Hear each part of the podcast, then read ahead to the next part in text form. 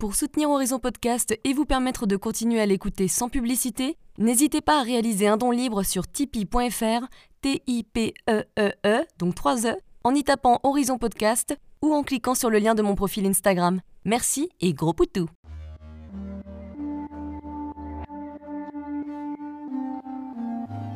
Hello, je suis Léna, passionnée de bien-être, mieux vivre et spiritualité. J'ai créé ce podcast pour faire connaître au plus grand nombre des méthodes alternatives pour aller mieux, que ce soit physiquement ou mentalement. Quel que soit votre problème, quelles que soient vos croyances, restons ouverts, restons curieux et testons. Bonjour à tous, j'espère que vous allez bien. On se rapproche d'Halloween, on l'appelle d'ailleurs originellement le Samhain. C'est une période où l'on rendait hommage à nos ancêtres, mais c'est aussi une date qui marque la fin de l'année et la renaissance. C'est un moment de réflexion sur l'année passée en fait, et sur ce qu'on a fait de notre vie. On dit que le voile entre les différents mondes, notre monde et celui des esprits, est fin à ce moment-là, et que les activités spirituelles sont plus développées. Ça tombe bien, car j'interviewe aujourd'hui Lorraine Baldassara, médium, voyante et maître Reiki. Cet épisode est hyper intéressant, je trouve, et complètement improvisé. Les choses n'arrivent pas par hasard, je ne pensais pas qu'on allait parler autant du sujet de protection, mais apparemment l'univers en a décidé autrement, et tant mieux car on apprend plein de choses. Lorraine nous parle de son enfance et de son don spirituel qui s'est manifesté clairement à la fin de l'adolescence après un accident. Elle nous raconte comment elle l'a vécu, car oui, imaginez alors que vous vous endormez paisiblement, emmitouflé dans votre douce couette, entendre soudainement des bruits de pas au-dessus de votre chambre ou même autour de votre lit, des lampes et téléviseurs qui s'allument et s'éteignent, des portes qui claquent, bref, moi ça me filerait bien les chocottes. Mais au-delà des apparences qui nous font peur, car nous sommes malheureusement beaucoup trop influencés par Hollywood et ses films d'horreur, il s'agit souvent d'un appel à travailler sur soi et à entendre des messages essentiels pour évoluer. Bah oui, tout ne fait pas peur quand même. Lorraine nous donne plein de conseils pour savoir gérer ces situations qui nous font souvent peur, qui sont rares ou moins rares d'ailleurs en fonction des gens, comment réagir, que faire, que dire, mais également des conseils pour se protéger soi, pour protéger sa maison, pour se protéger contre les amérantes ou les diverses énergies qui se sont accumulées dans les pièces après des disputes, des chagrins ou autres, parce que nos habitations sont remplies d'énergies diverses liées à nos émotions. Faut errer ma poule un message qui semble clair dans cet épisode et que Lorraine approfondit avec passion. Les Ouija boards, les tables qui tournent, le mystique, le sensationnel, tout ça, c'est bien, ça attire, c'est captivant. Mais ce n'est pas le but du podcast ou de cette interview. Elle nous explique d'ailleurs qu'il vaut mieux commencer par un gros travail personnel et spirituel plus doux, avec différentes méthodes qu'elle nous cite, pour se connaître profondément et savoir se protéger avant d'aller s'immiscer dans des univers pas toujours bienveillants. C'est comme tout, faut faire attention. Bref, j'attends vos retours et des gros bisous. Bonjour Lorraine Bonjour Léna. Merci beaucoup de passer un petit peu de temps pour nous raconter euh, ton histoire et tes expériences. Ah bah avec grand plaisir. Merci de m'avoir invité.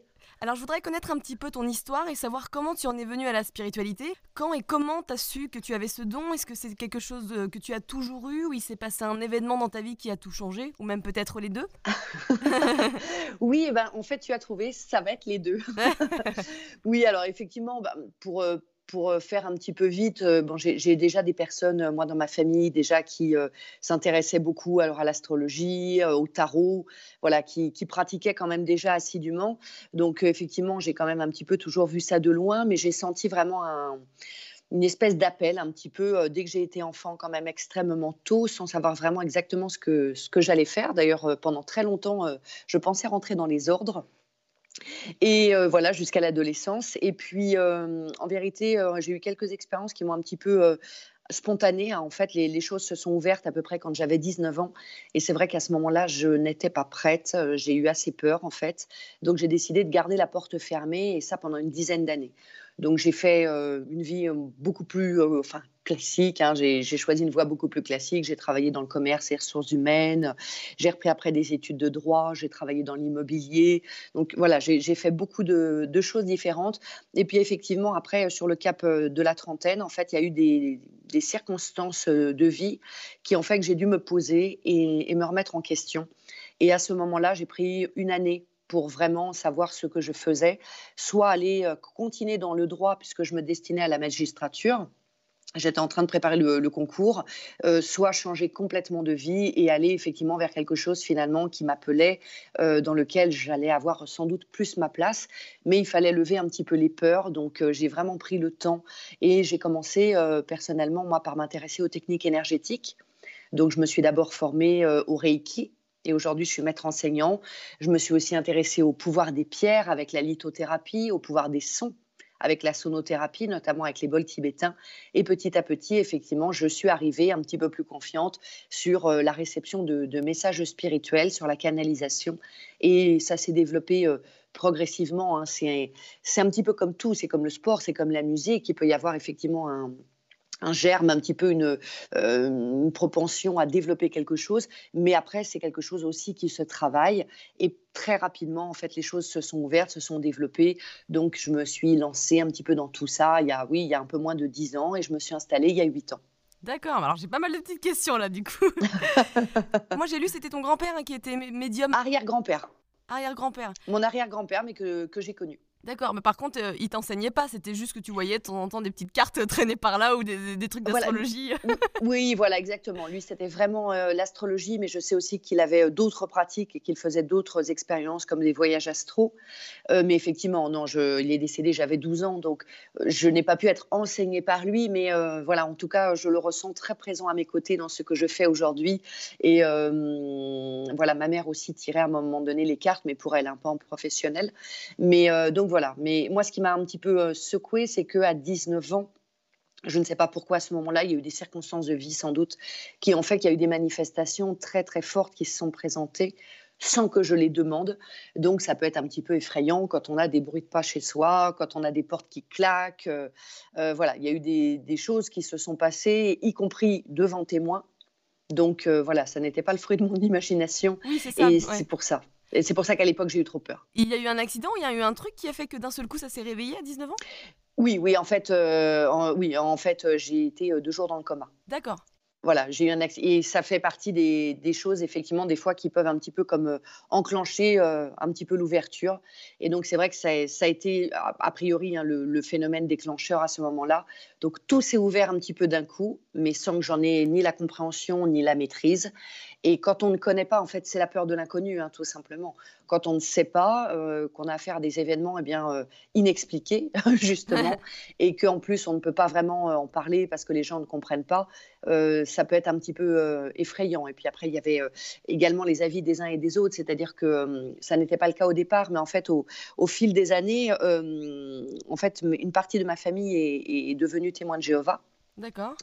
Et euh, il se trouve que chez les témoins de Jéhovah, en fait, euh, tout ce, enfin voilà, les pratiques médiumniques, etc., sont absolument proscrites. Hmm. Donc ça, a beaucoup, beaucoup compliqué les choses. Voilà. Donc euh, tout ça a fait que j'ai préféré garder un grand couvercle là-dessus, me dire non, non, je, ne mets pas le doigt là-dedans parce que c'est trop effrayant.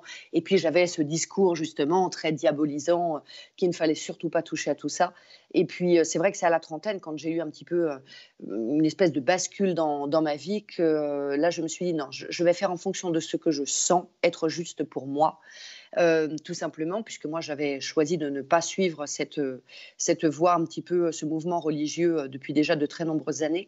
Donc j'ai voilà, voulu reprendre mon indépendance d'esprit, mais c'est très compliqué quand euh, il y a eu une forme un petit peu de formatage d'arriver à se défaire de tout ce que l'on a pu entendre pour arriver à prendre de la distance et, suivre son chemin. Ceci étant, moi, j'y ai été vraiment très, très, très doucement. Et c'est pour ça que j'ai préféré rentrer plutôt par le biais des techniques énergétiques, euh, rencontrer des gens, euh, apprendre vraiment déjà à me poser moi-même pour me mettre en sécurité euh, et, avancer vraiment pas à pas, très prudemment, ce que je fais d'ailleurs toujours euh, aujourd'hui. Hein.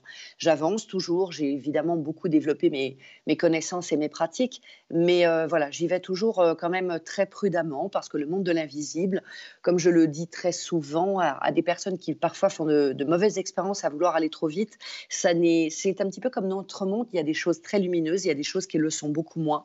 Donc voilà, il ne faut pas arriver en en terrain conquis, euh, comme si on savait tout, on connaissait tout. Et il vaut mieux un petit peu euh, y aller euh, à petits pas pour vraiment être sûr que les choses se passent pour le mieux. Bah, totalement. Alors parlons justement des événements mystiques. Alors c'était quoi? Tu avais des portes qui claquaient, des ampoules qui s'allumaient, tout ça?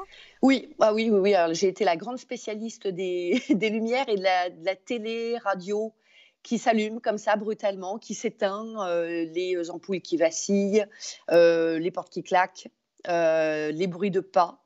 Euh, mais d'une façon régulière, hein. c'est-à-dire la nuit, c'était euh, des bruits de pas qui n'arrêtaient pas de marcher. Alors tant que ça se passait, on va dire, euh, dans la pièce du dessus, bon, on se sent en relative sécurité, mais quand d'un seul coup, on se réveille parce qu'on entend quelque chose qui, quelqu'un, vraiment quelqu'un, c'est des bruits de pas très très humains que j'entendais, des pas très lourds, mais qui marchaient juste autour de mon lit.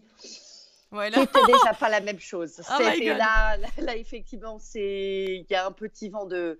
Je me souviens très très bien. Effectivement, il y a une nuit comme ça où j'allais m'endormir et puis j'entends des bruits de pas, donc ça me réveille un petit peu et en fait j'entends qu'on marche juste à côté de moi. Et là, il y a un petit, il y a un petit moment de solitude intense. Ah oui, oh mon Dieu Et t'as fait quoi? T'as allumé la lumière et il y avait rien, c'est ça?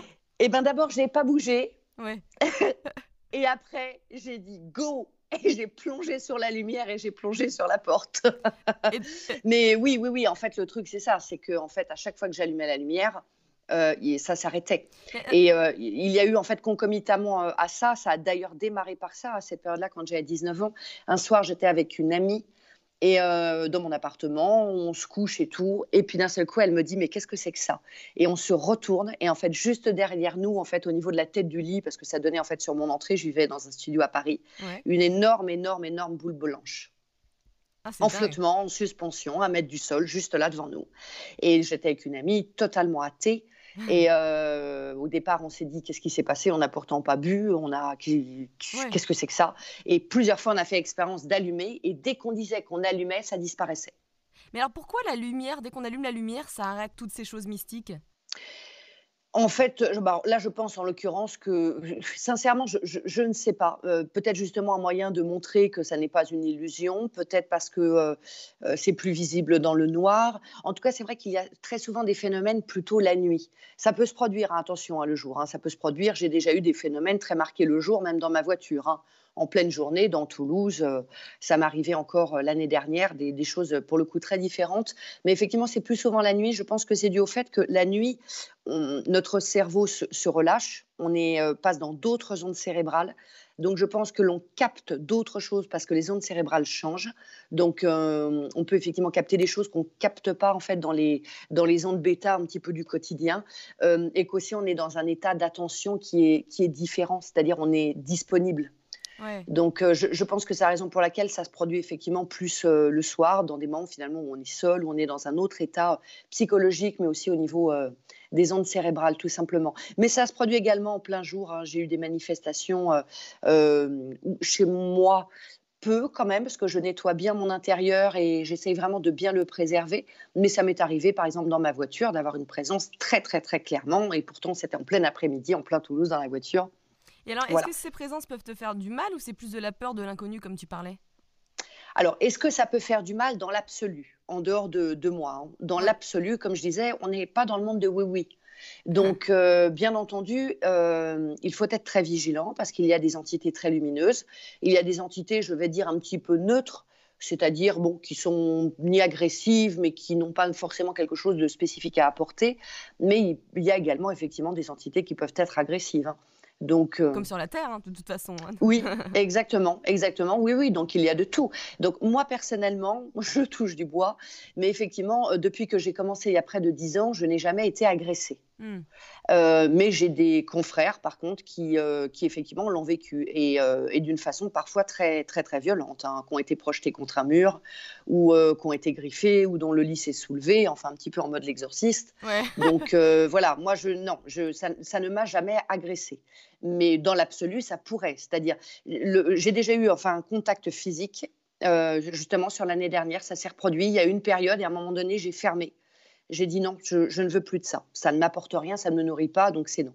Et euh, effectivement, c'est un contact physique, donc je sentais très clairement la présence, je sentais bien qu'on me touchait, c'était on ne peut plus réel, euh, mais ça, ça n'était pas agressif. D'accord, ouais. Mais c'est tout à fait réel. Hein. Alors j'entends tout à fait que pour des personnes qui ne l'ont jamais vécu, euh, bon, ça fasse un petit peu histoire de fantôme et que ça semble un petit peu étrange. Mais euh, quand on le vit, euh, c'est complètement réel. On ne voit rien avec les yeux mais la, sensation, la sensation est exactement la même. Mais même de toute façon, des personnes qui y croient pas, hein, moi-même, hein, j'ai mis beaucoup de temps à y croire, ça fait seulement deux, ans que j'y crois à tout ça.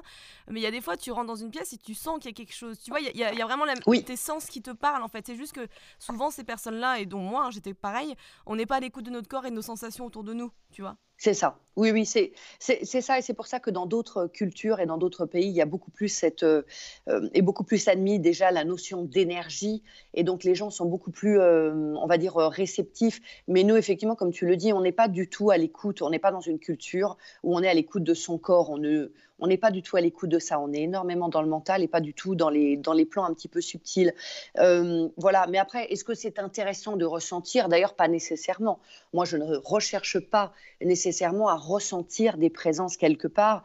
Euh, moi, je vais être beaucoup plus portée sur le fait de pouvoir entrer en contact euh, pour pouvoir euh, recevoir par exemple des messages, guider des personnes, les orienter, euh, que dans la présence vraiment. Ça m'est arrivé par exemple il y a deux ans, de ça, deux ans et demi, d'avoir d'aller dans un château hanté en France, voilà, qui est très réputé pour ça. bon, j'y suis allée.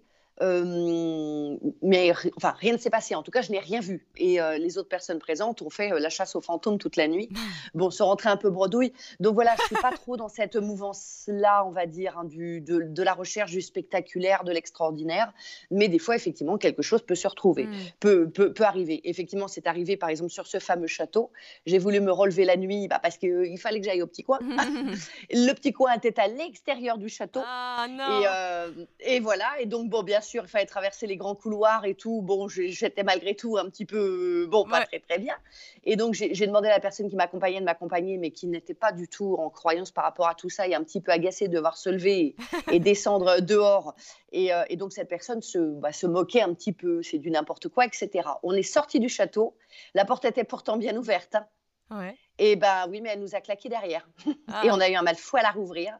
Donc je pense qu'il y a eu, euh, voilà, c'était un petit peu une forme sans doute d'avertissement sur le fait de voilà respecter les lieux et, ceux qui s'y trouvent. Ouais, totalement. Donc euh, voilà, on n'était quand même pas fiers. Hein. En pleine nuit à 2 h du matin, en pleine campagne, euh, dehors devant un château, en pyjama, c'était pas le temps. Oh, moi j'aurais pissé dans une bouteille, excuse-moi, mais.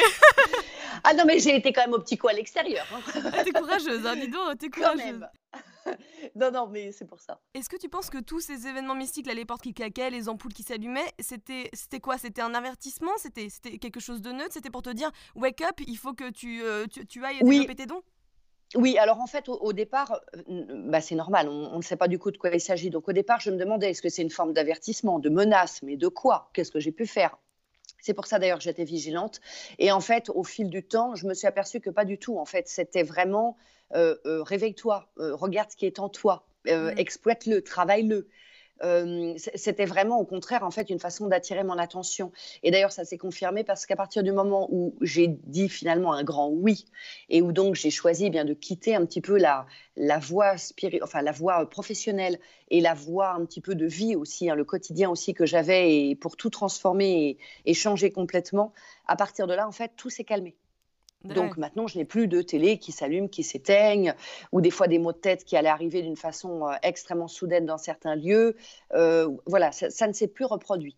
Donc effectivement, j'ai eu par exemple l'an dernier, mais c'était je pense, en lien avec une personne avec qui j'étais en contact à ce moment-là, un ressenti d'une présence qui se manifestait. Mais sinon, en dehors de ça, j'ai plus ces manifestations-là.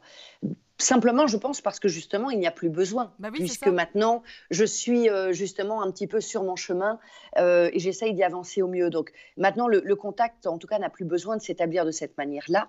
De toute façon, j'avoue qu'à l'époque, euh, bien que le contact se manifeste d'une façon aussi frontale, et même si une partie de moi avait envie de poser des questions, j'étais trop terrorisée, de toute façon. pas prête. Ouais.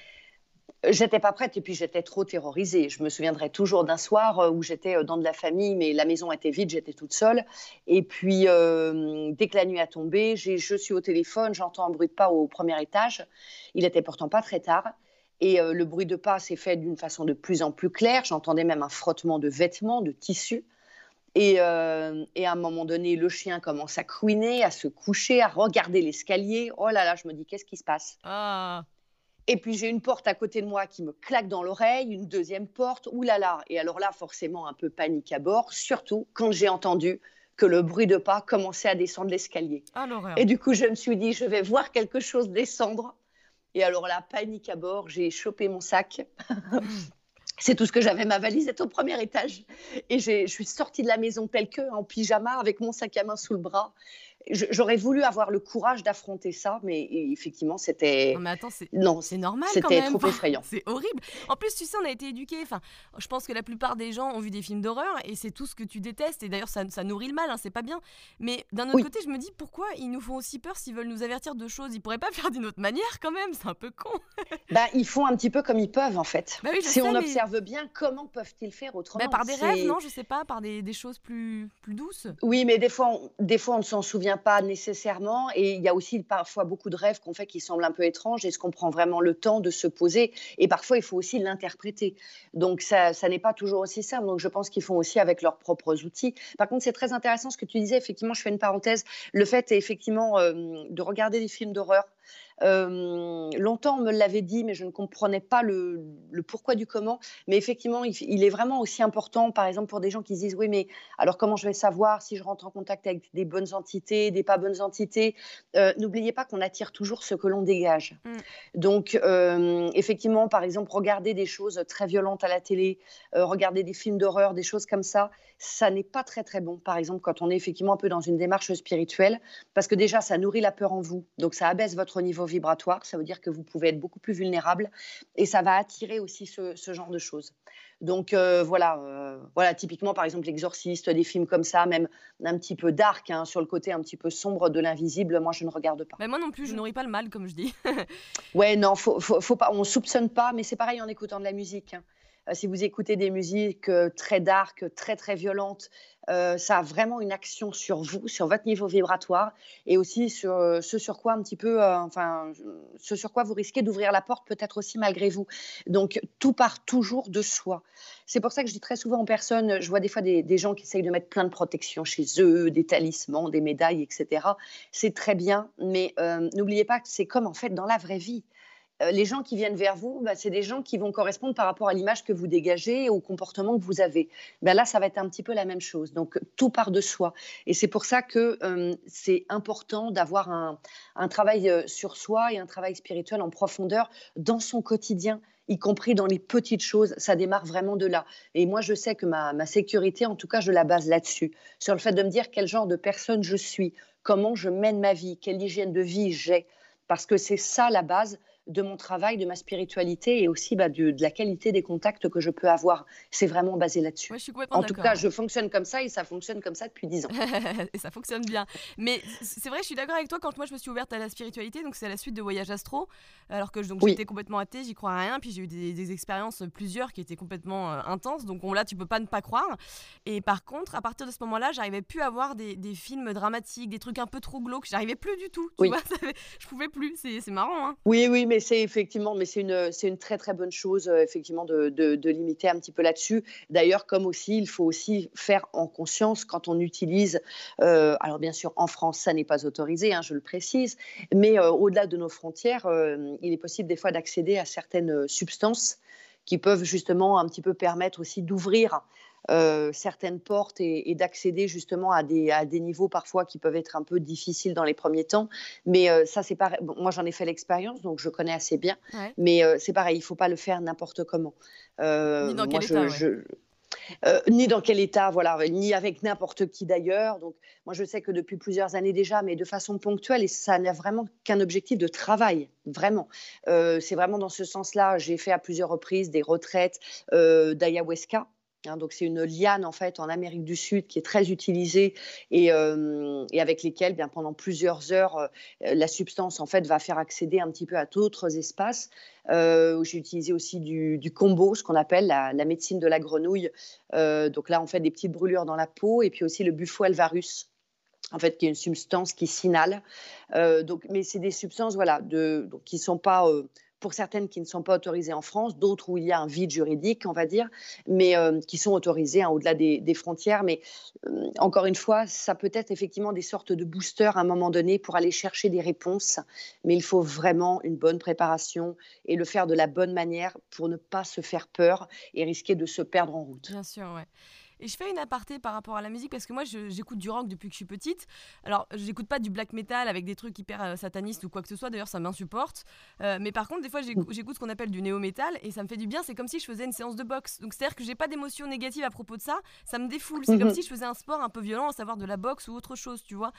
Oui, ce qui, ce qui, ce qui, en fait, ce qui compte le plus, c'est les paroles. Ça va être les paroles, par exemple, de la chanson, effectivement. Parce que quand, euh, très souvent, même d'ailleurs, hein, pour certaines stars un petit peu populaires chez les jeunes, etc., actuellement, surtout quand c'est en anglais, on, fredonne, on ne sait pas toujours les paroles, et il y a parfois des paroles dedans qui sont très, très violentes. Donc, il faut faire attention et être toujours un petit peu en présence dans ce qu'on dans, dans, ce fait. Parce que d'une certaine façon, si je chante une chanson qui a des paroles très, très violentes, les paroles sont vraiment créatrices c'est une vibration. Et euh, on va appeler quelque chose. Et donc, on va peut-être appeler quelque chose qui n'est pas sympa.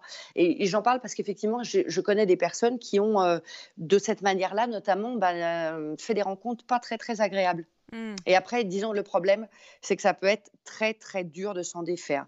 je connais des personnes qui, à un moment donné, on va, on va dire, sans doute, ont peut-être manqué de, de clairvoyance, de sagesse peut-être, et ont mis le doigt là où il ne fallait pas et où ça s'est très, très, très, très mal passé. Donc, faut pas soupçonner, il ne faut pas se dire, oui, je fais une expérience, ou des fois des personnes, par exemple, qui vont faire, un, vous savez, une séance de Ouija. Oh là là, mais oui, mais ça, jamais de la donc, Oh là là. Voilà, une séance de Ouija. Donc, euh, pour ceux qui ne connaissent pas, on se met autour de la table. On a une espèce de plateau en bois avec des lettres, euh, oui, non, et également des chiffres. Et il y a une, un triangle sur lequel les gens vont mettre la main et ce triangle va après, avec l'énergie en fait du groupe, aller en fait pointer des lettres pour former des phrases par rapport à une entité que l'on a appelée, qui va se manifester, qui, qui va parler au groupe. Euh, bon, moi je suis pas fan du tout. Hein, J'avoue, pas fan du tout. J'ai assisté une fois, il y a deux trois ans de ça, à une séance histoire de voir de pas mourir idiote, mais je suis restée en dehors du cercle. Ah oui, non, je suis d'accord. Euh, parce que tout dépend des personnes qu'il y a autour de vous. Comme c'est une, euh, aussi une intervention mécanique c'est-à-dire, il n'y a pas besoin d'aptitude spirituelle particulière, on n'entend pas l'entité. Euh, elle va se manifester finalement en utilisant son énergie pour faire bouger l'objet. Parce qu'en fait, c'est comme ça que ça se passe. Hein, elle fait bouger l'objet. Donc, euh, et puis c'est très clair. J'ai quand même fait après, mais avec deux personnes où je me sentais en sécurité, et on le sent bien. C'est pas soi-même qui déplaçons. Il y a vraiment une, autre force qui vient déplacer l'objet sur le plateau. Vous savez pas avec quoi vous rentrez en contact. Et le problème, c'est que euh, si au départ vous ne ressentez pas bien les choses, cette entité peut décider de s'accrocher à vous. Hmm. Et alors après, pour s'en défaire, ça peut être coton. Donc c'est pour ça que je, dis toujours que hum, la spiritu... il y a un monde invisible qui est là et une partie de ce monde est là pour nous aider, peut nous permettre d'avancer et d'évoluer. Mais c'est comme dans tout, il y, a des... il y a un tri à faire, il y a une sélection à faire, et il faut être euh, très vigilant et surtout, surtout très humble par rapport à ça. Et effectivement, comme tu dis, euh, bien dans ses baskets, augmenter ses vibrations. il Euh, faut pas faire ça si tu es en pleine dépression, quoi. c'est sûr. Hein, non, non, non, non, non, non, non, surtout. Enfin, encore une fois, hein, c'est mon avis, mon conseil, mais après, voilà, je, à chacun de faire sa propre expérience. Mais euh, non, non, non, non, non. Moi, je veux dire, et pourtant, je ne fais pas le Ouija, je veux dire, je ne touche pas à la magie, euh, voilà. Je ne fais pas de, choses comme ça, euh, vraiment, qui peuvent être trop, dangereux, trop dangereuses potentiellement. mais quand je suis dans un état de fatigue, énervé, fatigué ou autre, par exemple, je ne vais pas faire de consultation. Je préférerais toujours, tant pis, reporter. Si ce jour-là, je suis fatiguée, épuisée, que je sens que la connexion n'est pas bonne, reporter plutôt que faire quand même, euh, c'est pas la peine. Donc j'essaye vraiment d'écouter ce qui se passe en moi. Et quand ça arrive parfois pendant quelques temps que je ne médite pas ou que je ne me recentre pas, eh bien, je sens bien que mon état change. Donc je me dis, OK, il faut que je me recentre correctement, que je reprenne du temps pour manger sainement, pour euh, dormir un peu plus, pour euh, méditer, pour vraiment bien me retrouver à nouveau vraiment dans mon centre et dans mon cœur. Et à ce moment-là, après, je, peux continuer. je suis complètement d'accord. Euh, juste pour finir avec ces histoires de, pas, de, lumière et de télé qui s'allument, si par exemple là un de nos auditeurs, ben, je sais pas, il est dans une maison de campagne et qu'il entend ça, comment on peut faire pour se protéger? Est-ce que c'est juste en parlant, en disant stop, euh, casse-toi, ça m'intéresse pas, ou, en appelant l'archangel euh, Michael, ou je ne sais pas, comment ça peut, comment tu peux te protéger? Alors, bah, il y, a plusieurs. En, fait, tout dépend de la personne et de ce qui se passe et à quel moment, de, quelle manière. Oui, bien sûr. D'abord, y a-t-il besoin de se protéger? Ça, peut être un, une manifestation très sympathique. Par exemple, ça peut peut-être être une manifestation d'un défunt. Donc, si la personne a perdu quelqu'un il n'y a pas très longtemps et euh, euh, est encore très affectée, très attachée à cette personne, peut-être que c'est cette personne qui se manifeste à lui. Hmm. Donc, à savoir, est-ce que cette personne aussi a envie de savoir de quoi il en retourne ou de toute façon, quoi qu'il en soit, il est totalement fermé. Il y a aussi le ressenti, on ressent bien quand même. Est-ce que c'est agressif ou est-ce que c'est une forme de coucou, je suis là donc tout dépend. Donc il y a toutes les possibilités. Soit la personne peut choisir d'ignorer, c'est possible. Soit la personne, si ça se produit à plusieurs reprises, peut aussi très bien, pourquoi pas, aller voir par exemple un, médium qui va être peut-être plus spécialisé dans le contact avec les défunts pour voir si effectivement il s'agit bien peut-être de la maman, du papa, de l'oncle, la tante qui est décédé il y a plus ou moins longtemps d'ailleurs. Euh, et qui essaye de se manifester. Il y a aussi la possibilité soi-même de poser la question. Dans ces cas-là, il faut la poser à voix haute. C'est-à-dire, vous avez la possibilité, dans ces cas-là, moi je conseille de, de créer un petit peu un espace, donc de s'asseoir, de se poser, de prendre vraiment le temps de, de respirer, d'être dans une intention claire et positive, mm.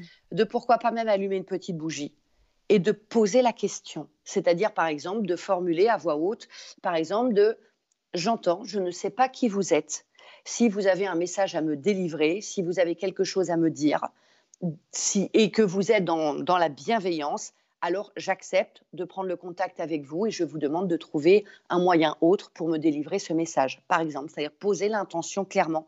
Attention à une chose, faites-le toujours avec respect. C'est-à-dire que vous avez le, droit hein, de dire non, je ne veux pas et tout ça, ça m'intéresse pas. Vous avez le droit. Mais attention à une chose, parce que je l'ai vu faire, j'ai déjà vu des fois des personnes qui insultaient l'entité. Mais qu'est-ce que tu fous là euh, Dégage, tu m'intéresses pas. Ne faites pas ça. Déjà d'une, parce que ça n'est pas respectueux. Est-ce que vous le feriez dans la vraie vie ou est-ce que vous aimeriez qu'on vous le fasse? Et en même temps, vous ne savez pas comment l'entité peut réagir à ça.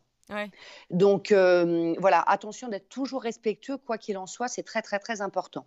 Et enfin, vous avez effectivement la possibilité, si pour une raison ou une autre, vous êtes trop gêné avec ça, ou que vous sentez qu'il y a quelque chose qui n'est pas juste, avec lequel vous n'êtes pas très très bien, vous avez la possibilité déjà dans un premier temps à voix haute de vous adresser à cette entité en lui demandant, quelle qu'elle soit, en lui disant non, je ne suis pas d'accord pour un contact, je refuse ce contact pour le moment, je vous demande de partir, mais vous êtes ferme.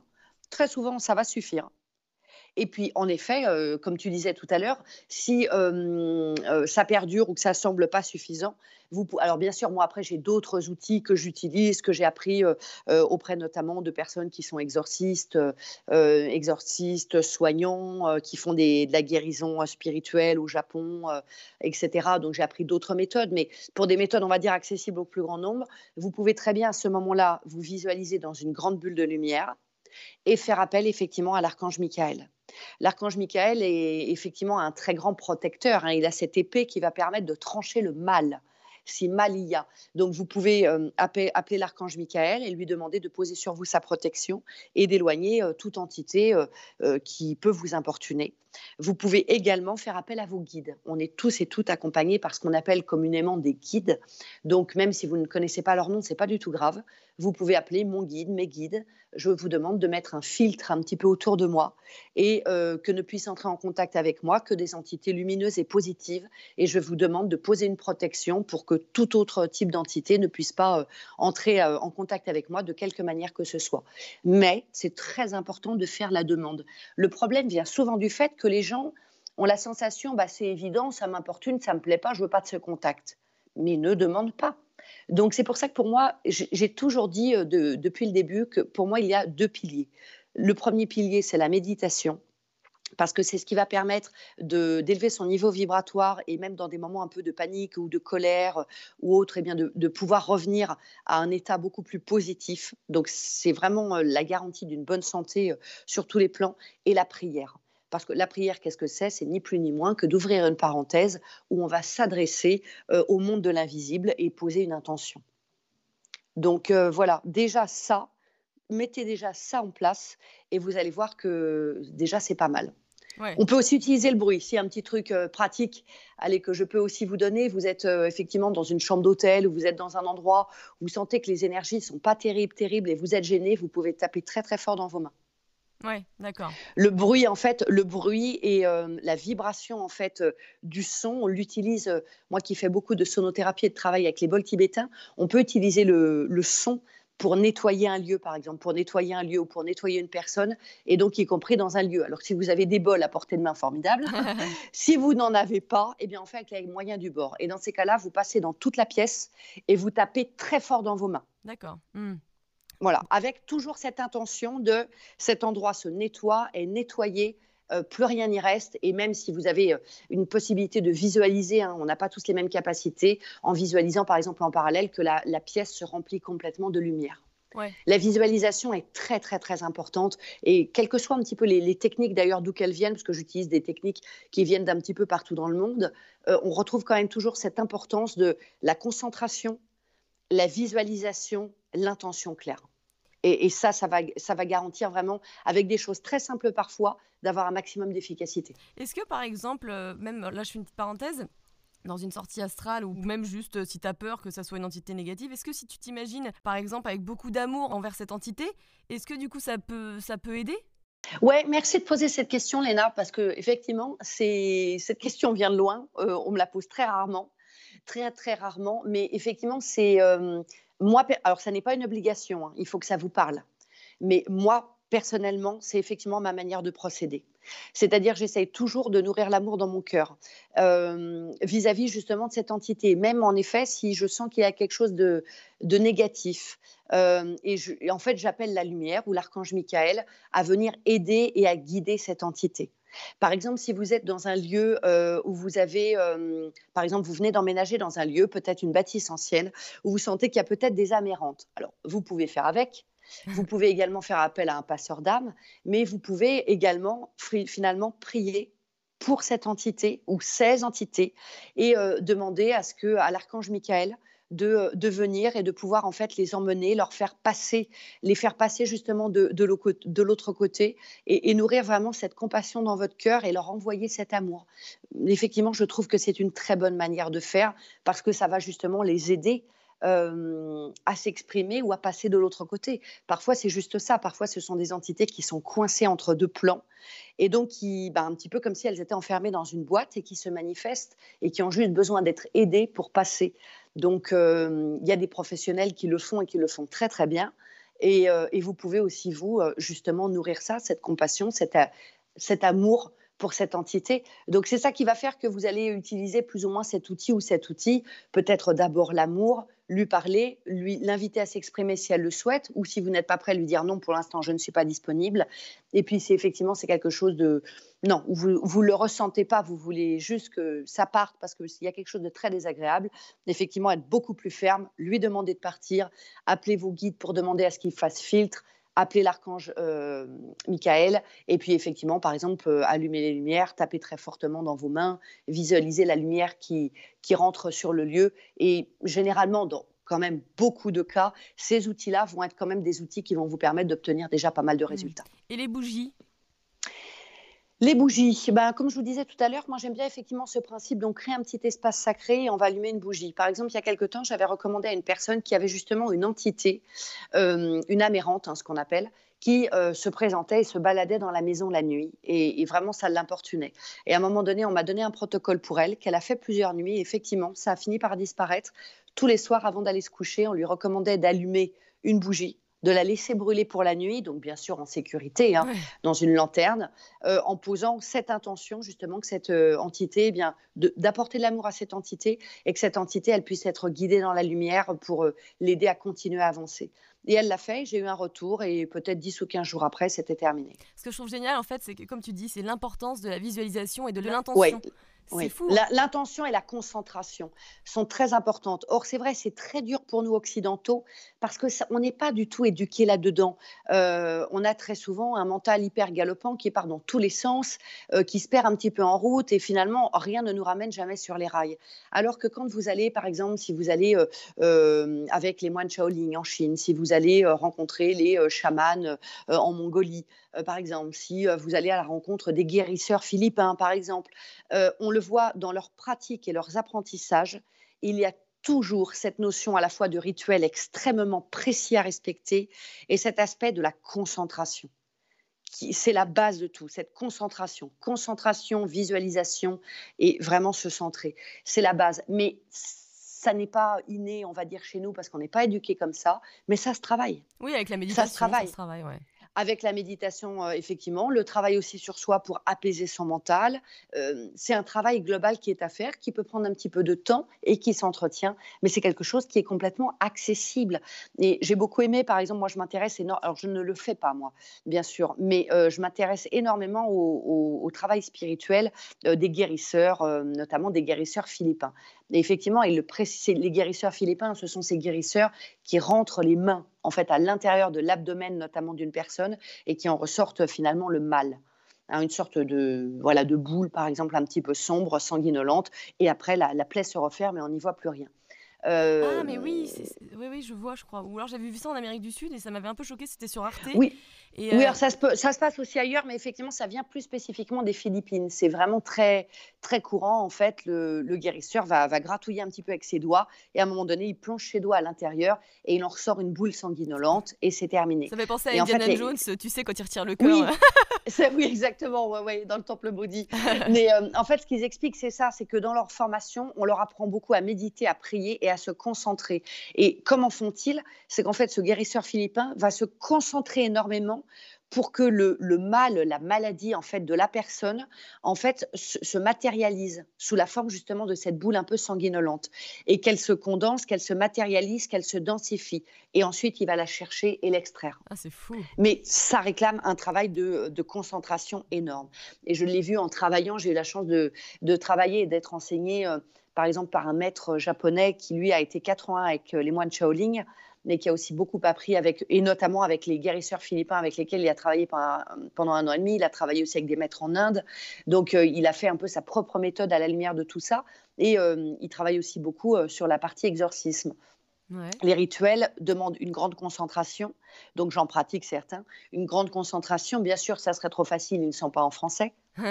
donc c'est du japonais, mais plus couramment, c'est du latin des choses en fait qui ont même été utilisées par l'Église euh, depuis très très longtemps, qui sont des pratiques euh, totalement secrètes, mais où c'est très protocolisé dans la prononciation, dans les mots, avec des gestes extrêmement précis, des répétitions un certain nombre de fois. Donc il faut à la fois respecter le protocole à la lettre, mais en même temps être extrêmement concentré et effectivement beaucoup s'aider de la visualisation. Mais tout ça, c'est de l'entraînement, de l'entraînement, de l'entraînement. Alors moi, j'utilise des choses, on va dire un petit peu plus complexe, mais parce que c'est aussi mon, mon travail et mon engagement de vie. Mais bien entendu, on peut aussi, sans avoir euh, les, deux pieds un petit peu là-dedans, par des choses dont on vient de discuter, eh bien déjà se, mettre en place là-dessus.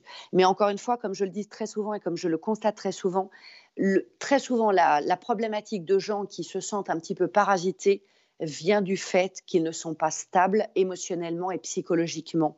Et donc, bien que c'est des grandes portes ouvertes, euh, qui, fait qu'il n'y a pas de filtre et que tout passe. Donc c'est d'abord un travail sur soi qui est à faire. Mmh, totalement, je suis d'accord. Et c'est bien, c'est pratique pour tout, même pour la vie de tous les jours.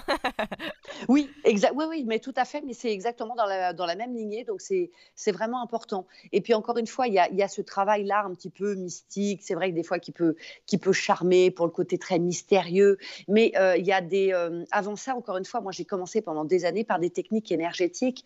Et aujourd'hui encore, je les utilise parce qu'elles sont très puissantes sans qu'on soit dans le danger, on va dire, un petit peu potentiel, justement, de l'exploration des mondes invisibles. Et c'est pour ça qu'aujourd'hui, même je l'enseigne en travaillant avec le Reiki qui est une technique donc euh, d'origine japonaise qui va rééquilibrer un petit peu sur tous les plans, mais qui peut aussi ouvrir sur le plan spirituel et au niveau de la médiumnité. Les pierres aussi, parce que les pierres ont des pouvoirs très très surprenants.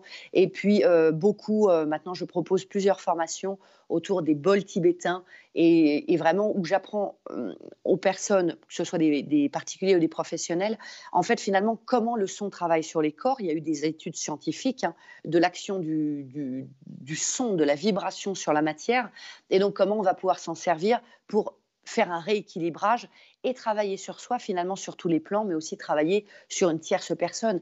Et sans aller chercher très loin, tout à l'heure je te parlais, Léna, que euh, je, faisais de, temps en temps, hein, c'est très ponctuel, hein, parce que malgré tout, ça fait beaucoup travailler, euh, des fois des expériences avec des, euh, des comment des, médecines un petit peu qui viennent notamment d'Amérique du Sud. Donc je fais des expériences très particulières là auxquelles je me prépare, je jeûne en amont, et puis après il me faut beaucoup de temps pour le débriefer parce que ça, ça secoue quand même beaucoup. Mais quand vous faites un simple, j'ai envie de dire, voyage sonore, c'est-à-dire que vous êtes allongé et qu'un praticien va jouer euh, des bols tibétains, des bols de cristal pour vous, vous pouvez faire des expériences extrêmement profondes. Et je vois que maintenant, alors c'est vrai que ça a mis des années, quand euh, j'assiste à un bain de son, un concert méditatif sonore, je peux des fois partir quasiment aussi loin dans les rencontres spirituelles, dans les messages que je reçois, que lorsque je vais travailler avec une, médecine, justement, telle que par exemple l'ayahuasca. Hmm les inconvénients en moins, parce que évidemment, c'est des médecines qui ne sont pas euh, simples à gérer, euh, qui entraînent des fois, par exemple, des vomissements, des choses comme ça. Donc voilà, on peut des fois être un petit peu angoissé. D'ailleurs, si on a des problèmes cardiaques ou des choses particulières, de toute façon, euh, on ne vous invitera pas à faire ce genre d'expérience.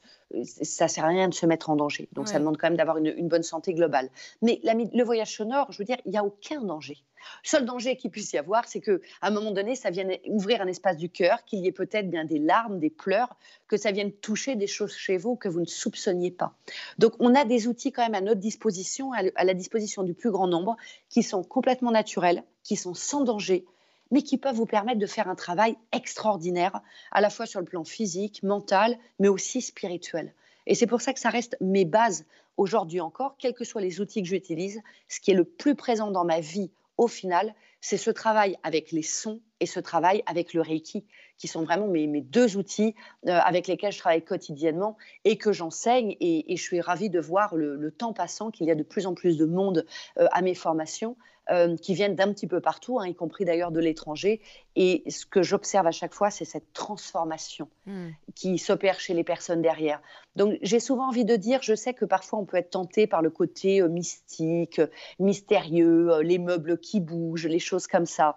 Mais est-ce que c'est vraiment utile? Qu'est-ce que ça va vous apporter? Vous participez à une soirée, par exemple, avec euh, un Ouija. Bon, la table, elle tourne, ça toque dans les portes. Ouh là là, là, ça fait peur. Ok, très bien. Concrètement, ça vous apporte quoi? Soyons honnêtes, pas grand-chose.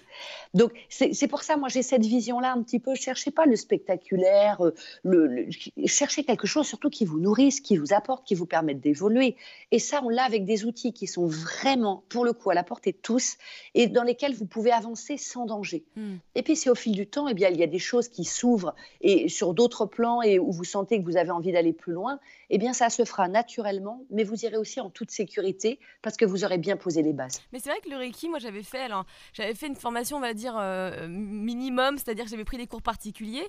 Euh, en même temps, j'avais vraiment bien aimé et donc j'avais fait, tu sais, 21 jours. Oui. J'avais senti une, plus grande sensibilité, euh, je sais pas, oui. spirituelle. Très souvent. Il y a eu quelque chose qui s'est passé. Oui, parce que c'est vraiment le principe. Oui, en fait, ce que tu as fait, c'est donc ce qu'on appelle des, initiations. Donc, euh, moi, c'est ce que je propose effectivement sur le format d'un week-end. On reçoit des éléments, bien sûr, théoriques, de compréhension théorique, mais aussi ce qu'on appelle des initiations. Donc, ce sont des transferts d'énergie qui vont permettre à tout le monde, c'est vraiment accessible à tout le monde, il n'y a même pas de croyance à avoir particulière, de réouvrir en fait ce qu'on appelle son, canal Reiki et que l'énergie, donc c'est l'énergie, l'énergie Reiki, c'est quoi? C'est l'énergie universelle de vie, hein, littéralement en le traduisant.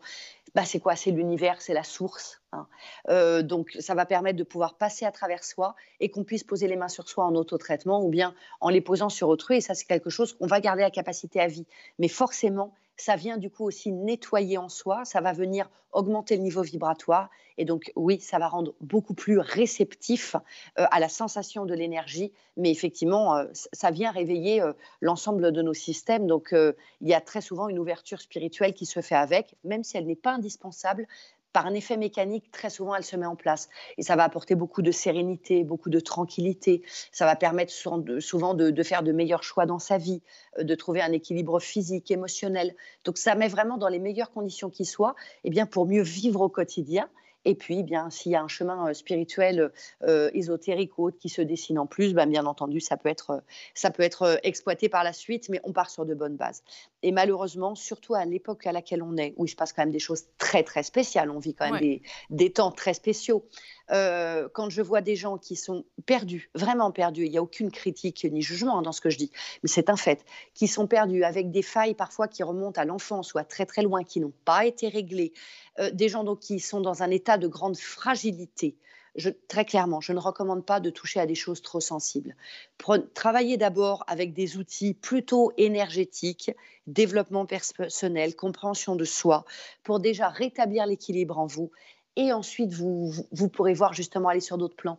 Mais c'est là en vérité, et c'est ça qui est drôle, c'est que on peut parfois être très attiré, par exemple, par la magie, par euh, voilà le contact avec les entités, avec les défunts, avec des, choses quand même un peu plus spectaculaires, un petit peu euh, visuellement, par exemple. Mais finalement, quand on fait le chemin justement que j'ai indiqué, quand on en arrive là, on se dit mais en fait, à quoi ça va me servir? Ça n'est peut-être pas le plus important. Et donc, on n'est plus dans cette quête et cette recherche. Et si les choses se passent, alors c'est parce que c'est juste comme ça et on est tout à fait serein euh, par rapport à ça. Mais euh, la, spiritualité, je pense de toute façon, parce que tu, me posais la question au tout départ, la spiritualité, en fait, c'est extrêmement large. Et dans ma définition, à moi hein, personnellement, la spiritualité, c'est finalement se rendre disponible et être à l'écoute de la partie la plus élevée de soi, euh, la partie la plus lumineuse. On est tous et toutes par essence des êtres parfaits et lumineux des êtres spirituels finalement qui vivons l'expérience de l'incarnation. Et pour moi, la spiritualité, c'est essayer chaque jour de sa vie de se reconnecter à cette partie lumineuse. Donc, eh bien, ça va être d'être essayé, en tout cas, parce que c'est des mots simples, mais en vérité, c'est très difficile. Essayer d'être un petit peu plus à l'écoute de soi. Euh, quel est mon chemin de vie? Qu'est-ce que je dois réaliser dans cette existence? Un peu plus dans l'amour de soi et des autres, dans la bienveillance, dans la compréhension.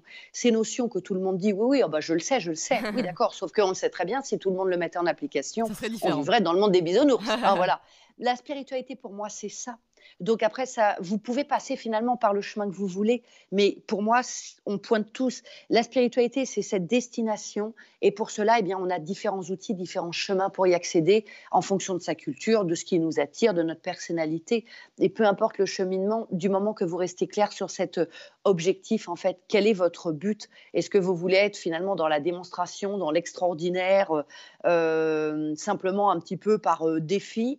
Ou est-ce qu'on est dans une recherche réelle finalement de se dire, OK, je vis cette vie matérielle, je dois la vivre, c'est important, donc je paye mes factures, je vais au travail, je m'occupe de mes enfants parce que ça fait partie de cette vie terrestre et, voilà, je ne peux pas aller vivre dans une, grotte et c'est tout. OK, très bien. Mais en vérité, est-ce que je ne suis que cela? Est-ce qu'il n'y a pas un, un rôle plus élevé. Est-ce que finalement, sur l'échiquier, je n'ai pas une place plus importante que ça en tant qu'individu au milieu des autres Et l'humanité n'a-t-elle pas un autre dessein Et prendre de la hauteur, vous savez, tu sais, les, quand je suis allée en, Mongolie il y a quelques années, j'ai rencontré, j'ai passé du temps avec les, chamans mongols que j'ai d'ailleurs ensuite invités euh, à Toulouse et voilà, j'avais animé en fait un, stage et une rencontre pour que ah, rencontrer, pour les rencontrer. Et donc, ils ont vraiment quelque chose qui revient très souvent. Ils disent que pour eux, en fait, les chamans, surtout les chamans, euh, ceux qui sont désignés comme étant chamans et ça va être une mission pour toute leur vie, doivent être en fait à 50 dans la vie matérielle à 50% dans la vie spirituelle. C'est-à-dire que leur bonne santé physique et spirituelle vient du fait qu'ils maintiennent l'équilibre dans les deux. C'est-à-dire une partie de leur vie, ils sont à 100% dans la matière, leurs enfants, les courses, le travail, la maison à rénover, ils y sont pleinement.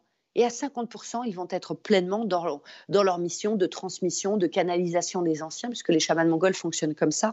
En fait, ils travaillent avec ce qu'ils appellent les anciens, qu'ils vont incorporer. Donc, ils vont euh, servir un peu d'enveloppe corporelle à des ancêtres qui vont les incorporer et qui vont pouvoir à ce moment-là faire des soins ou transmettre des messages euh, en fait aux personnes qui viennent les voir. Mais ils tiennent beaucoup à cette notion d'équilibre 50-50.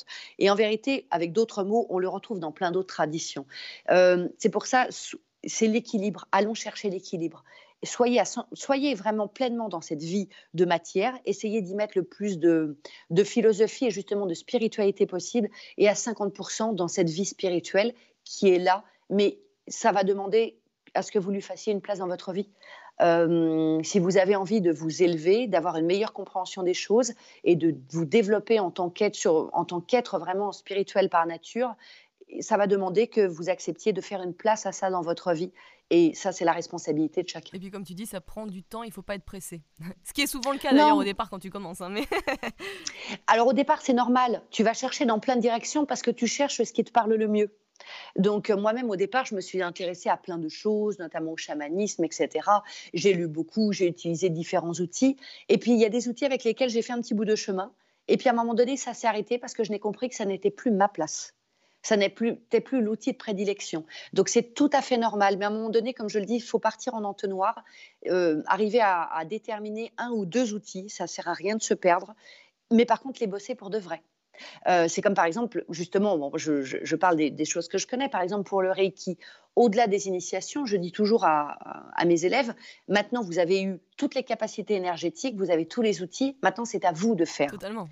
Et je le vois bien entre des personnes qui ne vont pas pratiquer derrière et qui vont laisser ça dans un placard, ou des personnes qui vont vraiment l'intégrer dans leur vie, faire cet effort chaque jour de se faire du reiki à soi, et puis même d'en faire à d'autres personnes ou aux animaux, parce qu'on fait aussi sur des animaux, sur la nourriture, etc., euh, sur les plantes. Donc on peut vraiment travailler avec tous les jours. Eh bien, je le vois clairement quelques mois après quand je les vois. Chez les personnes qui vont l'avoir intégré dans leur vie, il y a vraiment une transformation. Et dans les premières choses qui reviennent, c'est d'un seul coup cette sérénité, cette tranquillité, cette confiance euh, et cet amour qui se pose en eux. Et puis d'autres personnes qui vont dire je range l'outil, je n'ai pas envie de travailler avec, c'est leur droit. Mais forcément, rien ne se passe. Ouais, je comprends. Donc, euh, c'est vraiment de la, mon travail à moi, et c'est ce que j'essaye toujours de dire aux personnes, que ce soit en consultation ou même dans les formations que j'anime. Je fais mon maximum pour vous transmettre des outils qui sont à votre portée, vous avez les outils de les utiliser, voilà ce que ça peut vous apporter. Mais ensuite, c'est votre responsabilité de savoir de ce que vous voulez pour vous. Et c'est à vous de faire. Mais c'est vrai qu'on est très souvent, et je ne critique pas parce que j'ai moi-même sans doute été comme ça à une époque, dans, un côté euh, très attentiste. On, aime bien, nous, j'ouvre la bouche et puis j'attends que quelqu'un d'autre fasse pour moi. Mais ça ne fonctionne pas comme ça. Et si vous voulez que les choses se transforment, ça va demander à ce que vous investissiez, à ce que vous fassiez pour vous. Ouais, c'est sûr. Et là, on va finir avec juste deux questions euh, par rapport en protection, puisque apparemment c'était le thème euh, d'aujourd'hui, c'est parti comme ça. Ah euh, qu'est-ce que tu penses de la sauge et de la labradorite, par exemple? Alors moi, je les utilise, hein. évidemment, je les utilise. Euh, ça, ça fait partie voilà, des outils très simples, justement, que tout le monde peut utiliser. Alors la labradorite, euh, c'est effectivement la, euh, la pierre un petit peu des, aidants. Hein. On en trouve d'ailleurs très souvent, de plus en plus, même chez des kinés, chez des orthophonistes, chez des assistantes sociales, par exemple, parce que c'est une pierre dite effectivement de protection qui va permettre en fait simplement de former une forme de bouclier pour que lorsque je suis justement dans un travail, notamment beaucoup avec autrui, de pouvoir continuer à être dans la compassion, mais sans absorber tout comme une éponge. Mmh. Donc ça va permettre de vous préserver. on n'est pas du tout au niveau des entités ou autres. Hein. On est là, il y a d'autres pierres qu'on peut utiliser, euh, mais on va être vraiment sur cet aspect-là, euh, plutôt de se euh, prémunir en fait des émotions euh, des émotions justement d'autrui. D'où le fait que c'est très utilisé par toutes les personnes qui sont des accompagnants ou des soignants ou des aidants. En plus, elle est magnifique. Donc vous la portez sur vous. Et en plus, elle est magnifique. Elle a de très jolis reflets oh dorés, verts, bleus, des fois même euh, roses, violets. Euh, aussi suivant les gisements. Donc très très très accessible. Et ça d'ailleurs pour les pierres, si je peux me permettre de Léna de dire, comme effectivement depuis quelques temps j'ai mis entre parenthèses les, formations autour des pierres, quand même que vos éditeurs le sachent. Pour ceux que ça intéresse, sur mon site internet, ils trouveront dans la boutique en ligne des manuels justement dans lesquels ils retrouveront des informations. C'est mes manuels de stage en fait que je propose où vous retrouvez notamment les pierres de protection avec comment les utiliser, quelles pierres de protection, etc. Et puis il y a effectivement la sauge. Donc là on est vraiment sur l'utilisation euh, de la protection, on va dire vraiment pour le coup, non pas par les sons, mais effectivement plutôt par cet aspect de la, vibration de, l'odeur. Donc la sauge, très bien, ça fait partie un petit peu des grands basiques. Donc on peut l'utiliser euh, effectivement pour nettoyer des lieux ou pour nettoyer des personnes. Oui, aussi quand il y a eu par exemple un week-end où tu t'es engueulé avec ta famille et tu veux changer l'énergie, c'est un peu ça, il n'y a pas que les entités. Oui, non, exactement. Alors dans les lieux, c'est très bien effectivement de le dire. Moi j'ai envie, vous savez, nos grands-mères disaient toujours, faut toujours aérer son chez-soi tous les jours. Et ça n'est pas pour rien parce que au-delà effectivement de la pollution euh, qui peut rester euh, dans les lieux, il y a aussi une pollution très forte énergétique. Et effectivement, comme je le dis très simplement aux gens, sans aller chercher très loin dans des questions d'entité, tout simplement, on libère tous et toutes ce qu'on appelle des charges énergétiques. C'est-à-dire que les émotions que vous avez dans un lieu, eh bien, ont, un rayonnement et vont rester dans le lieu. Donc, si par exemple, je suis dans un lieu où il y a eu euh, énormément de cris, énormément euh, d'engueulades, et que je ne nettoie jamais énergétiquement mon lieu, eh bien, en fait, je vais baigner dans cette atmosphère. Donc, par exemple, si je suis déprimée, à chaque fois que je vais revenir dans ce lieu, je vais me sentir déprimée puisque je n'ai pas nettoyé. Et d'ailleurs, ces charges peuvent aussi avoir des formes de manifestation. On peut aussi avoir certains phénomènes, donc qui ne sont pas dus à une entité, mais finalement à ces charges qu'on a laissées dans le lieu. Donc c'est très important de nettoyer physiquement, hein, bien sûr, vos maisons, vos habitations, mais aussi de nettoyer très régulièrement, une ou deux fois par mois, vos maisons, vos habitations, parce que vous êtes peut-être même seul à y vivre, mais vous y avez des émotions. Et donc, on peut utiliser le son, on peut utiliser certaines prières, mais on peut également utiliser euh, des, produits comme la sauge. De toute façon, pour ceux qui n'y croient pas, des fois vous rentrez dans une pièce et vous sentez qu'il y a eu des engueulades. Donc c'est pas, c'est voilà, c'est juste énergétique. Oui, on sent, on sent cette lourdeur. Moi, par exemple, c'est très clair. Quand je ne nettoie pas, quand j'ai oublié depuis, et pourtant je vis seule chez moi, mais, ça suffit, euh, ça, peut suffire. Il peut y avoir des agacements, des moments de tristesse. La chambre, je dis toujours attention, la chambre est une zone très sensible parce que justement, comme on le disait au tout début, euh, c'est le seul moment finalement de la journée où on relâche le mental, donc où on est entre guillemets plus vulnérable. On rêve, on peut avoir des peurs qui ressortent. Donc on libère tout un tas d'énergie. Or, la chambre, parfois, n'est pas bien aérée et on ne la nettoie pas. Euh, nécessairement énergétiquement. Moi, si pendant un certain temps, j'oublie de nettoyer, je le sais, parce qu'en fait, je sens que l'atmosphère est un petit peu lourde et ça tape dans les placards. Comment ça, ça... C'est-à-dire, je, eh ben, ça tape. Je sens en fait euh, des coups de poing à l'intérieur du placard. Ah, c'est marrant, oui. Du coup, toi, tu es tellement développé au niveau de tes sens que. oui, d'accord. Ah, ah, mais je l'entends. Si quelqu'un d'autre était dans la pièce avec moi, il l'entendrait aussi. Hein, parce que c'est vraiment un son extérieur. Ça n'est pas un son qui se produit dans ma tête. C'est un son extérieur. Scientifiquement, ça se prouve, ce genre de choses, j'en suis sûre. Si c'est pas déjà fait. Hein. Oui, oui, oui, exactement. Mais, mais, je le sais. Donc au départ, je me demandais pourquoi et j'ai remarqué que ça se produit toujours quand je n'ai pas nettoyé en fait mon lieu de vie depuis un moment. Ça, ça tape dans le placard, ça tape deux trois coups. Euh, donc je me dis, ok, c'est que j'ai pas assez nettoyé. Ça veut dire qu'il y a peut-être des choses qui passent et qu'il y a des charges qui sont trop présentes. Donc je nettoie à fond. Donc généralement, on peut utiliser effectivement, pourquoi pas, la sauge, la sauge blanche hein, euh, qui se vend par petits fagots qu'on fait brûler. On va passer dans la pièce. Personnellement, je trouve Personnellement, je l'utilise des fois un peu pour la maison, mais c'est pas ce que j'utilise le plus. Quoi? Je trouve que c'est très très très bien euh, pour soi. Par exemple, si vous voulez nettoyer vos corps énergétiques, vous allez pouvoir balayer le petit fagot de sauge blanche tout autour de vous pour nettoyer vos corps énergétiques, c'est très bien. Pour le lieu, on peut utiliser ça, mais moi j'utilise vraiment pour un nettoyage à fond plutôt le bain joint gris. Alors attends, juste du coup pour finir avec la sauge, ça c'est pas mal ce que tu dis, c'est qu'on peut aussi se nettoyer nous par exemple si on était en colère ou un peu déprimé. Et est-ce que dans ces cas-là, donc tu allumes ta sauge, et est-ce qu'ensuite mm. tu, l'éteins comment? Parce que ça s'éteint pas forcément de la fumée. Euh, tu, tu, l'écrases au fond de ton assiette. Ah voilà, tu peux faire ça, ou, le mouiller ou c'est... Oui, ou tu peux le mouiller, mais ça va avoir du mal à redémarrer après. Un fagot, ça se fait jamais brûler en une fois. Hein, on le brûle parce que ça fait beaucoup de fumée, on l'utilise, et après, quand c'est fini, on met la tête vers le bas euh, ou dans un, petit réci... dans un petit récipient ou un bol, et en fait les feuilles vont s'éteindre d'elles-mêmes. D'accord, que ça, tu peux attendre que ça parte aussi, quoi. Ok. Ah oui, oui, oui, complètement. Donc c'est vrai que c'est très utilisé comme ça, justement. Euh, en Amérique du Sud, euh, ils l'utilisent beaucoup comme ça. C'est-à-dire, par exemple, pendant une, séance, une cérémonie ayahuasca, par exemple, eh bien pour purifier la personne, la, celui qui, qui va guider hein, la cérémonie va généralement passer autour des participants avec justement cette sauge, et il va faire le contour de la personne. On va faire devant, va faire derrière pour bien nettoyer les corps énergétiques. Et alors, qu'est-ce que tu te dis si tu fais ça chez toi? Tu dis, euh, voilà, je, me nettoie de tout ce qui ne m'appartient pas, de tout ce qui est négatif, ce oui, genre de choses? Oui, j'aide toujours avec une intention claire, toujours. C'est-à-dire, je pose vraiment cette intention que la sauge va venir nettoyer, purifier, et je reste toujours fixée sur cette intention claire, je reste toujours concentrée. Mais moi, après, pour le lieu, j'utilise plus pour un nettoyage en profondeur euh, le bain joint gris. Donc là, vous trouvez ça très très facilement en, librairie ésotérique ou sur Internet. C'est des petits grains en fait que vous achetez. Donc après, ce qui est bien, c'est vraiment de le piler hein, avec un, mortier ou bien avec un ancien moulin à café hein, que vous trouverez dans des brocantes pour le réduire en poudre. Et on va mettre, en fait, on va prendre un petit encensoir. On va bien brûler avec une pince type pince à sucre. On va brûler un charbon, un petit peu comme euh, pour une chicha et on va mettre dessus comme ça cette poudre. En fait, la, poudre va permettre qu'elle ne s'agglutine pas sur le charbon, alors que les petits grains ont tendance en fait à brûler, à devenir gluants et en fait, la fumée, des fois, a du mal à venir. C'est pour ça que je vous conseille de réduire en poudre avant. Vous mettez dessus et vous allez vous promener dans tout votre appartement ou toute votre maison.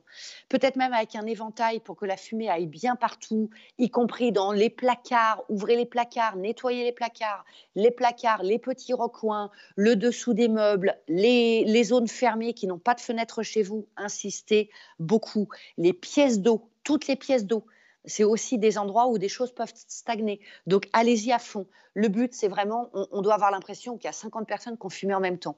Donc, comme des fois, j'ai des personnes qui me disent Oh, j'ai allumé un petit cône. C'est très, très bien. Ça sent bon, mais ça n'a aucune action. aucune.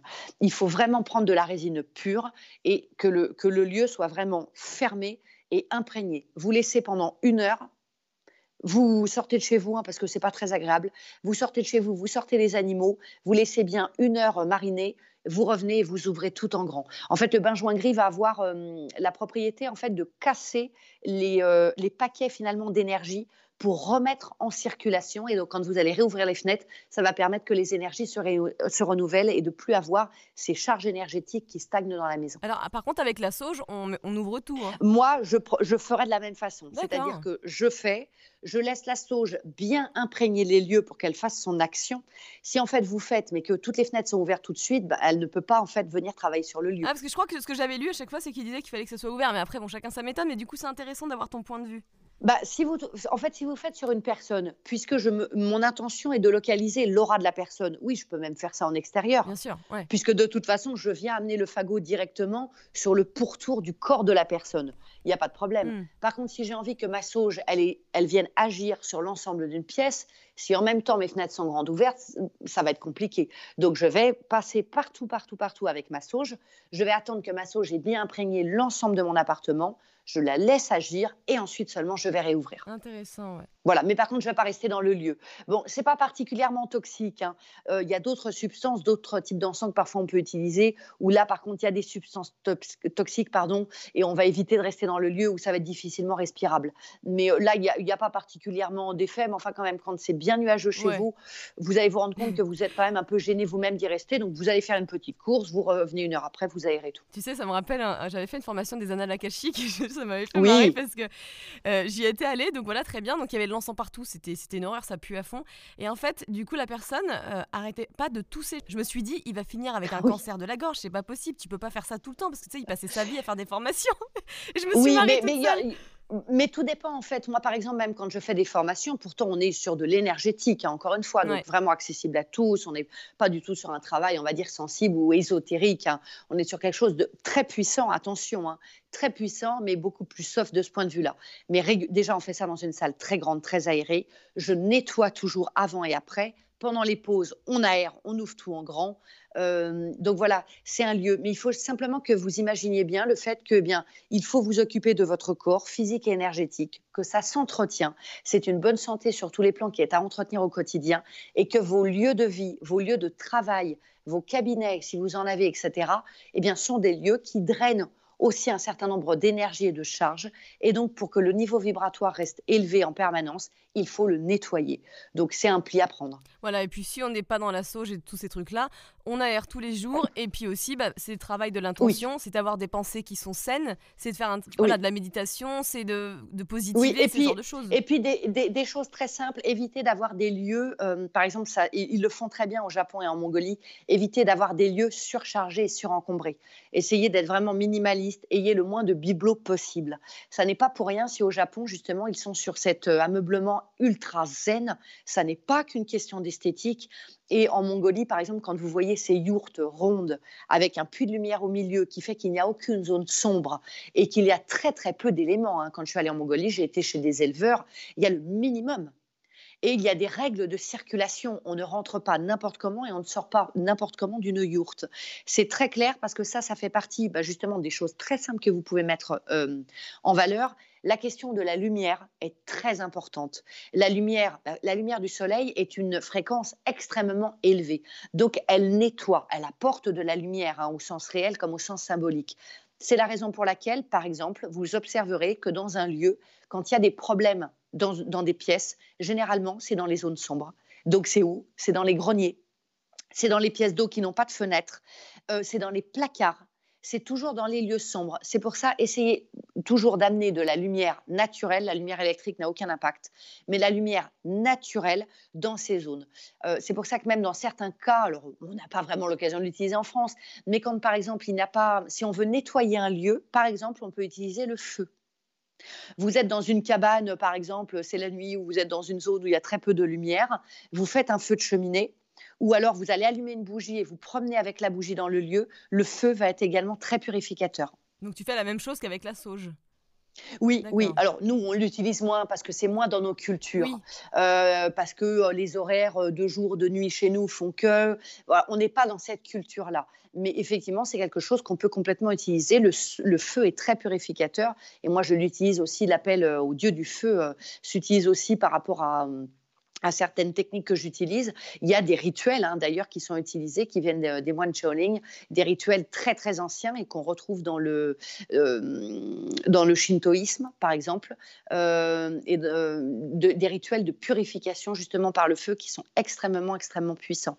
Donc la lumière est très importante. Donc essayez toujours, ouvrez vos placards, ouvrez vos fenêtres, amenez au, au maximum de lumière. Cette question effectivement du feu est très importante. Le fait d'aérer aussi est très très important. Et tu me disais autre chose tout à l'heure. Je me suis dit oui, mince, j'ai loupé. Il y avait le feu et il y avait autre chose. Il y avait cette question de la lumière. Euh, oui, la circulation aussi d'énergie. Oui. Oui. Ayez peu de meubles, peu de bibelots, ça n'est pas pour rien.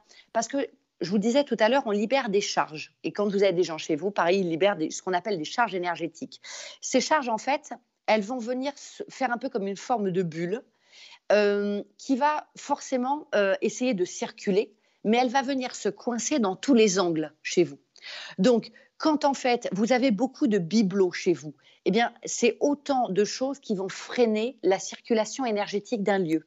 C'est pour ça que très souvent vous pouvez avoir cette sensation de lourdeur quand vous rentrez chez quelqu'un qui a beaucoup de bibelots. Ah oui. Bien sûr, il y a le visuel qui vous arrête, mais au-delà du visuel, c'est parce qu'en fait quand il y a beaucoup de bibelots, de petits meubles, de... en fait l'énergie a du mal à circuler elle se retrouve à chaque fois coincée dans des angles sur des arêtes et donc ça n'est pas fluide et donc qu'est-ce que ça va faire? Eh bien ça va grossir et ça va stagner.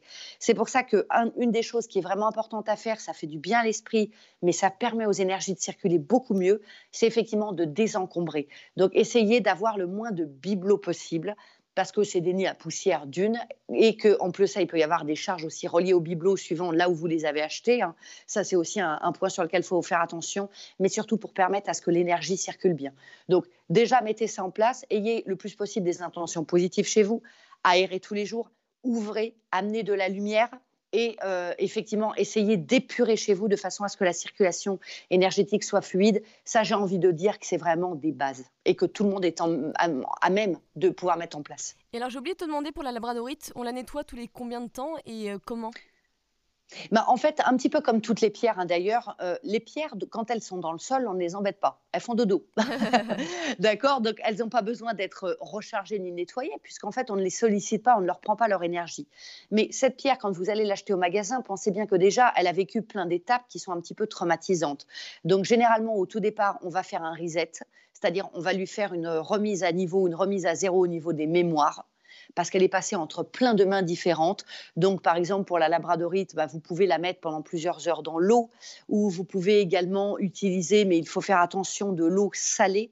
Hein, le sel a une propriété de purification. C'est pas pour rien si on, peut en mettre aussi aux quatre coins d'une pièce chez soi, parce qu'il va capter en fait les énergies et l'emprisonner. Donc, on va faire un reboot total. Et puis ensuite, quand on aura fait ça, eh bien, ça va dépendre. Si votre labradorite, elle est posée dans un coin, qu'elle n'est pas souvent en contact avec vous, peut-être que la nettoyer donc vous pouvez la nettoyer en la, laissant euh, baigner dans de l'eau claire et propre euh, pendant, euh, pendant plusieurs heures, par exemple pendant toute une nuit. Vous allez pouvoir le faire, par exemple, tous les 15 jours. En revanche, chez ma petite labradorite, je l'ai sur moi en pierre roulée ou sous la forme d'un pendentif que je porte effectivement tous les jours pour justement me préserver des états d'âme des, gens que je rencontre. là, par contre, vous lui demandez beaucoup de travailler. C'est-à-dire, imaginez, c'est un peu comme une jauge chaque jour, eh bien, parce qu'elle est en contact avec vous, vous allez finalement lui prendre son énergie. Mais vous le savez, la nature a horreur du vide.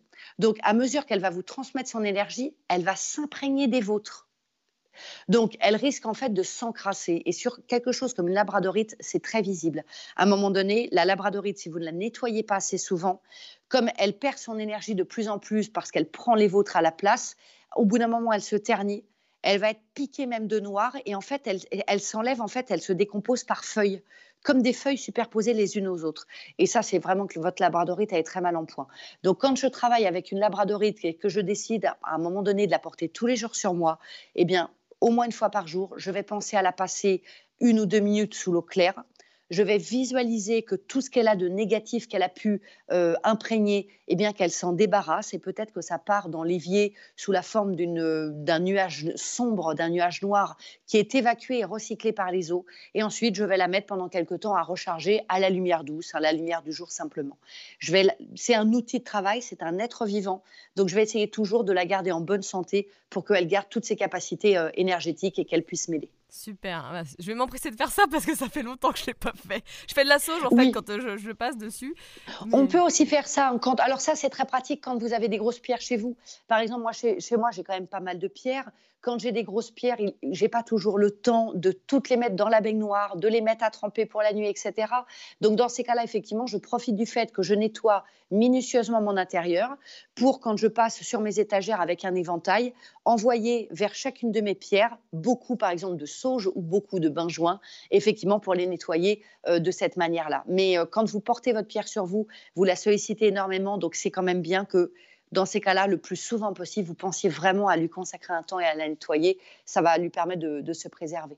Donc euh, voilà, c'est très important. Vous voyez qu'on a quand même plein d'outils à notre disposition et des outils notamment qui sont très simples, euh, qui vont être très ludiques. Donc n'hésitez pas vraiment à vous intéresser un petit peu à tout ça, à faire vos recherches et, euh, vous allez voir que c'est un, monde en tout cas qui peut vous aider, qui ne fera pas, je le dis très souvent et je tiens vraiment à le rappeler, rien ni personne ne fera jamais le travail à votre place le travail que vous avez à faire sur vous en tant qu'être, les décisions que vous devez prendre en tant que personne, euh, rien jamais ne, vous aidera à le faire. Dans mes consultations, puisque effectivement, je propose aussi donc des consultations, des guidances spirituelles, de la voyance spirituelle, donc au cours desquelles par téléphone, je vais vous orienter un petit peu dans votre vie, répondre à votre question avec des fois des messages très pratico-pratiques, mais aussi des messages de fond.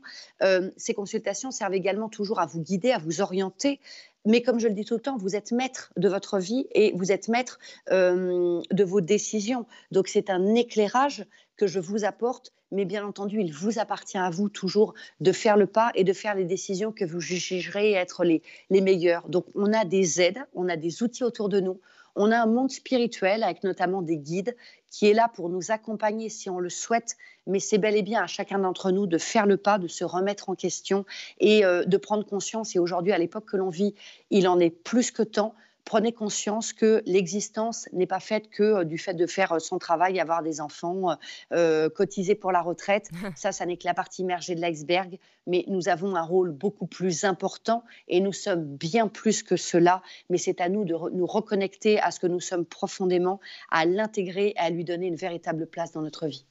C'est beau. ça finit bien en plus. Merci beaucoup Lorraine pour toute ton aide. Alors c'est marrant parce que j'avais plein d'autres questions, mais on est vraiment parti sur la protection et les entités. Donc très bien, c'est qu'il fallait le faire.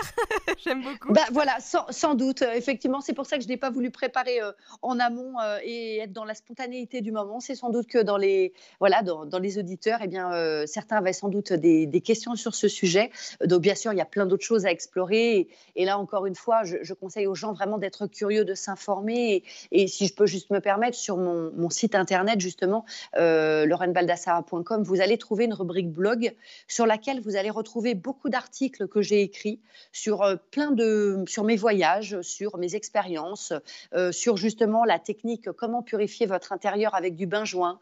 Euh, donc, vous allez retrouver tout un tas d'informations pour aller plus loin avec des protocoles et autres. Donc, n'hésitez pas à aller creuser aussi là-dessus pour aller chercher des réponses. Et tu es très présente sur Facebook aussi.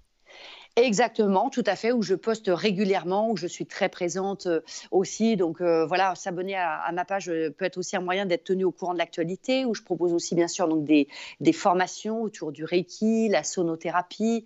je propose donc, comme je te le disais, des, consultations en, en voyance spirituelle également par téléphone.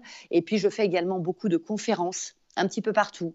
Euh, je fais des conférences euh, et puis j'interviens à la radio. J'avais ah failli l'oublier, effectivement, puisque euh, j'interviens en fait depuis six ans maintenant sur Pyrénées FM. Donc que vous pouvez capter si vous habitez le sud-ouest, sinon que vous pouvez capter également sur Internet. Donc oui, depuis six ans maintenant, j'anime toutes les semaines une émission de voyance. J'ai fait aussi pendant deux ans une chronique bien-être et je fais maintenant là pour la deuxième année une émission qui s'appelle Motiver, donc où on sort un peu de cet aspect ésotérique, mais finalement c'est quand même du bien-être, où je vais en fait à la rencontre des entrepreneurs de la région, des gens qui ont de belles idées, de belles initiatives, en fait pour voir eh bien un petit peu qu'est-ce qu'ils proposent, comment ils font avancer le, monde dans le bon sens. Et cette année, comme on est dans une année un peu particulière, je vais plus spécifiquement à la rencontre de ces, entrepreneurs, des artisans, des, commerçants, des éleveurs, pour voir eh bien, comment est-ce qu'ils passent un peu cette période troublée, comment euh, ils se renouvellent aussi dans leurs activités. Mais finalement, tout ça fait partie aussi de notre vie et du bien-être. Donc euh, voilà, c'est aussi très agréable pour moi d'aller à la rencontre des gens euh, d'une autre manière, par un autre biais. Moi, j'aime bien cette, cette diversité-là parce que selon moi, il n'y a pas qu'un chemin pour avancer justement dans la bonne direction. Il y en a plusieurs et, et le chemin est tout aussi important que la destination. Totalement. Eh ben dis donc, t'es bien occupé avec tout ça. Hein oui, très bien. Les journées ne, ne, sont pas assez longues, mais on fait avec. Oui, c'est clair. merci beaucoup, Lorraine. Eh ben, merci beaucoup, Léna. Merci beaucoup aux éditeurs également. J'ai été ravie de partager cette bulle un petit peu enchantée avec vous.